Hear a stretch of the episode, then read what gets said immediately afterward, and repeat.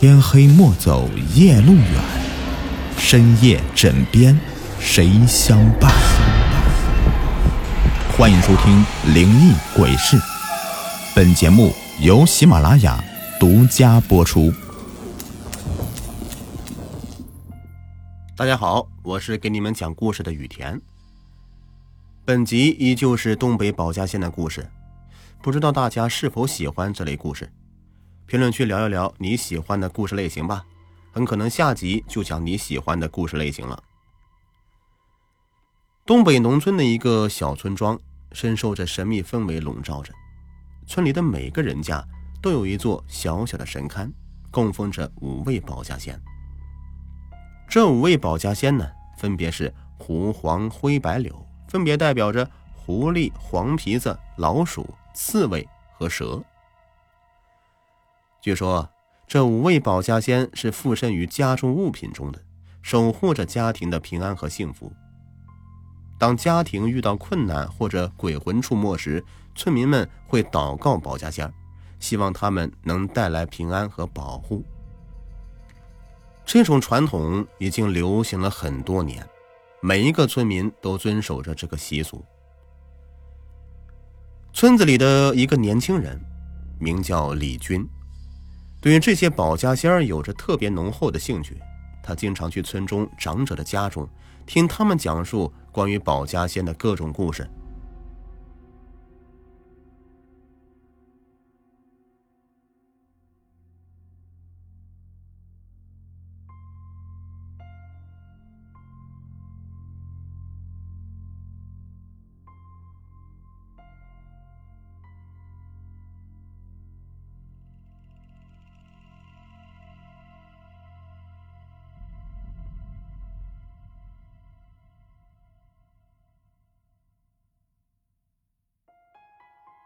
有一天，李军回到家中，发现家里的保家仙胡变得异常不安，他的眼神闪动着一种狡黠和凶狠。李军忧心忡忡的猜测，附身在家中的胡保家仙可能是在寻找某个未得解决的冤魂。深夜时分，一个阴冷的夜晚，李军听到一个恐怖的声音。那犹如狼嚎一般，直冲天际。他迅速穿越村子，朝着声音的来源赶去。当他走到村子尽头的一座废弃的灵堂时，身体开始感到异常的寒冷。他隐藏在暗处观察着。突然，一个苍白如纸的幽魂从墙壁中破土而出，宛如一只黄皮子，矗立在李俊面前。黄保家仙儿，李军心中一震，他知道这个黄保家仙儿代表着附身的是一具未得安葬的尸体。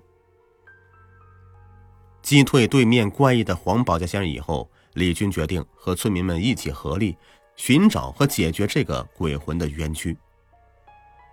他们找到了这个村子历史上曾经发生过的一起凶杀案，因为凶手没有被绳之以法。死者的魂魄一直未能得到安息。他们重新找到了凶手的后人，为死者祈福，彻底解决了这个冤案。在那个时候啊，小镇上发生一起可怕的命案。当时，一个劳作辛苦的农夫因为嫉妒心发作，竟然杀害了自己唯一的儿子。农夫在杀害儿子以后，意识到自己所犯下的恶行，内心深感痛苦和悔恨。但是已经无法挽回。从此以后，这农夫家就开始发生一连串的怪事儿。每当夜幕降临，弥漫着一股阴冷的气息，整个屋子似乎充斥着无形的咒语。经常有人在目睹到房子里出现幽灵般的身影，甚至有人听到摇晃的窗户声。更有传闻说，凌晨的三点时分，可以看到鬼魅一样的农夫站在屋前。小镇上的人们吓得不敢靠近农夫家，传言说此地为保家仙儿所守护，老百姓们鬼鬼祟祟的凑到一起商量对策。他们深知，要将这个怨灵给赶走，唯有通过祭祀仪式才能够平息农夫的怨火。